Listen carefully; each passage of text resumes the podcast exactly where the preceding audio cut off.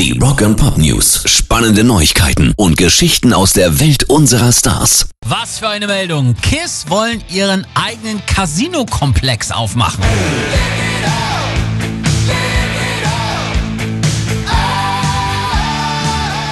Eröffnung ihrer Restaurantkette Rock and Brews soll nun auch ein eigenes Casino unter dem Namen eröffnen.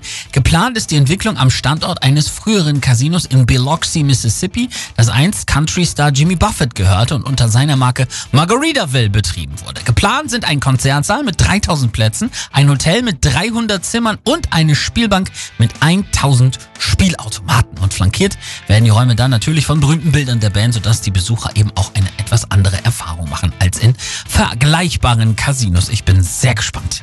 Rock and Pop News. Und die absolute Sensationsmeldung heute ist natürlich die Genesis Reunion.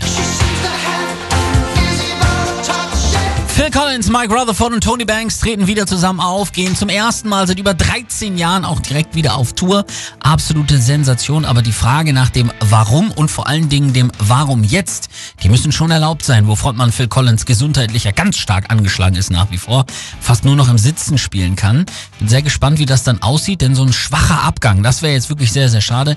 Aber äh, dabei sein müsst ihr und deshalb haben wir die ersten Genesis Reunion Tickets für euch.